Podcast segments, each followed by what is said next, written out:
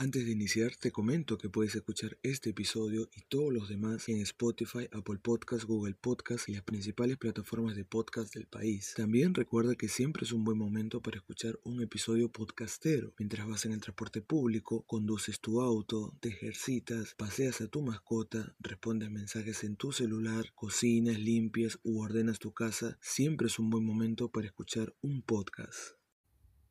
Jimena Hoyos es una joven actriz peruana que ha desatado la furia de propios y extraños por viajar en medio de la pandemia a Máncora, un hermoso balneario ubicado en el norte del Perú, específicamente en la región Piura. Jimena no es una actriz reciente. Ella inició su faceta actoral en televisión cuando aún cursaba la primaria. Con los años fue cautivando a muchísimas personas, realmente a muchísimas. En la actualidad tiene más de 1.6 millones de seguidores en la red social Instagram. Decenas de miles ven sus historias, decenas de miles la admiran y decenas de miles la imitan. Por ello, el impacto de sus publicaciones fue un verdadero detonante en las redes sociales. Pero antes un paréntesis. Recordemos que hace unas semanas el gobierno peruano autorizó los viajes al interior del país tanto por vía terrestre como por vía aérea. Incluso el presidente de la República, Martín Vizcarra, en su reciente mensaje a la Nación, sostuvo que el turismo forma parte de la reactivación económica y es una prioridad, y tiene sentido porque cientos de localidades viven únicamente del turismo. Retornando al debate, la primera pregunta sería, ¿Jimena Hoyos incumplió alguna norma? La respuesta es que no fue el propio gobierno peruano el que validó los viajes al interior del país para, entre múltiples objetivos, reactivar el sector turístico, lo que incluye restaurantes y hospedajes, a pesar que eso implica una serie de riesgos. Lastimosamente parece una película de terror, o morir de hambre o morir de COVID. A ese punto hemos llegado. La otra pregunta es, ¿Jimena Hoyos debió viajar? Es aquí donde se genera la multiplicidad de opiniones. Un sector considera que mientras respete las medidas impuestas por el gobierno puede viajar y contribuir con la reactivación del turismo, mientras que otro sector, diría el predominante en las redes sociales, considera que es un error viajar por más que el gobierno lo haya permitido porque el grado de exposición es altísimo, no solo para el viajero, sino para todos aquellos que forman parte de esa cadena.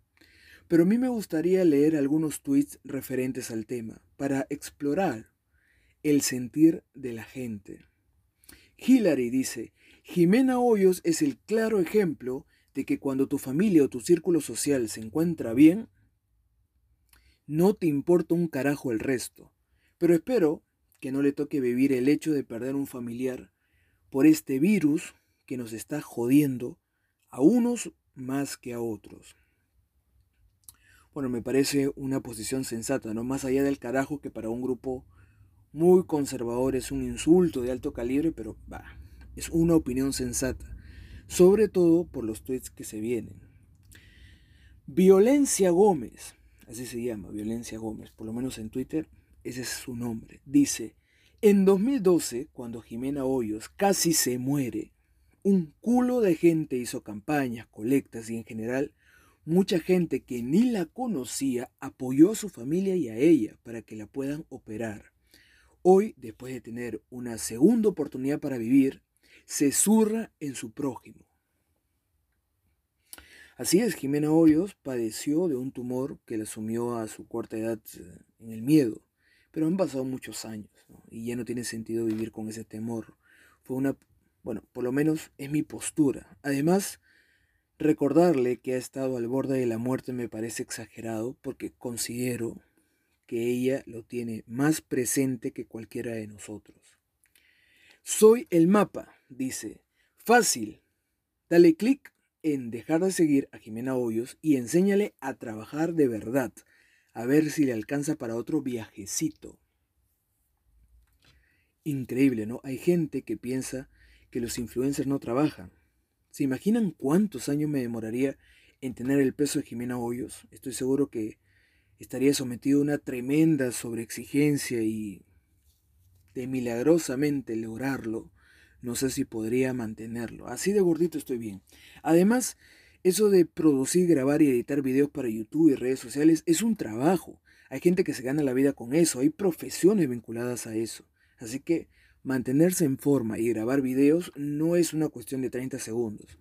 Pero la propuesta de dejar de seguirla para poner fin al asunto es, sin duda, la más válida de todas. Pero no podemos continuar sin hablar del chat, del famoso chat de la indignación. En medio de esta polémica, una usuaria de Instagram le escribió a Jimena Hoyos por interno y la cuestionó. Evidentemente la usuaria tomó captura de pantalla y lo difundió en las redes, ¿no? Lo difundió en todas partes. Sobre el tema, Jimena Hoyos le respondió lo siguiente. Tú quédate en tu casa, mana. Déjame a mí. Hasta suena que le está diciendo pobre, ¿no? Después Jimena responde a otro mensaje que es más de lo mismo y escribe, pero preocúpate por ti, bebé. Cada uno es responsable de sus acciones y así todos somos felices. Lastimosamente eso suena a déjame que me contagie, sin pensar que, de ocurrir, ella puede contagiar a otros. Bueno, sin duda el debate tendrá para más, pero hay un tuit preciso para cerrar este podcast, y es de la usuaria Lana y dice lo siguiente.